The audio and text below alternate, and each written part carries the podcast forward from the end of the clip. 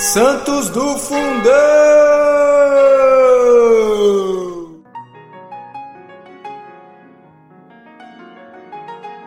Fala, santidade, tudo bem? Hoje, dia 30 de julho, nós vamos falar sobre Santa Julita, mártir. Santa Julita viveu nos tempos de Diocleciano, falecendo em Cesareia, da Capadócia, no ano de 303. Conhecemos o martírio de Santa Julita graças a São Basílio, bispo de Cesareia. Julita era uma rica viúva que um considerável homem da cidade, inescrupuloso, aos poucos foi empobrecendo, lesando-a fraudulentamente. Levado ao tribunal, o usurpador, caviloso, depois que a santa viúva expôs os fatos, provando a veracidade do que revelara, disse: a parte contrária não está apta a sustentar a ação em juízo, é incapaz juridicamente, uma vez que fora fora do direito comum, porque se recusa a adorar os deuses dos imperadores e renegar a crença de Jesus Cristo.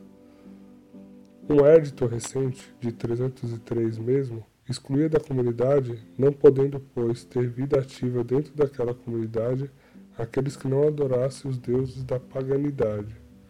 O presidente do tribunal imediatamente mandou que trouxesse incenso e um altar portátil, e dirigindo-se à queixosa, convidou a agir de modo que pudesse isentar da ação. Bastaria um único grãozinho de incenso e recuperaria todo o patrimônio. Tudo dependia de um simples grão de incenso da fumaça que dirigisse aos ídolos. Julita recusou-se por amor a Jesus. E como não quisera queimar um só grãozinho, ela então foi condenada a ser queimada.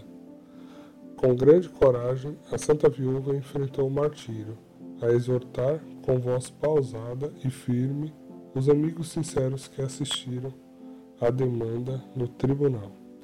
Nós fomos, disse ela, criados da mesma matéria que o homem, a imagem de Deus. Como ele, a virtude é acessível tanto às mulheres como aos homens, carne da carne de Adão, ossos dos seus ossos.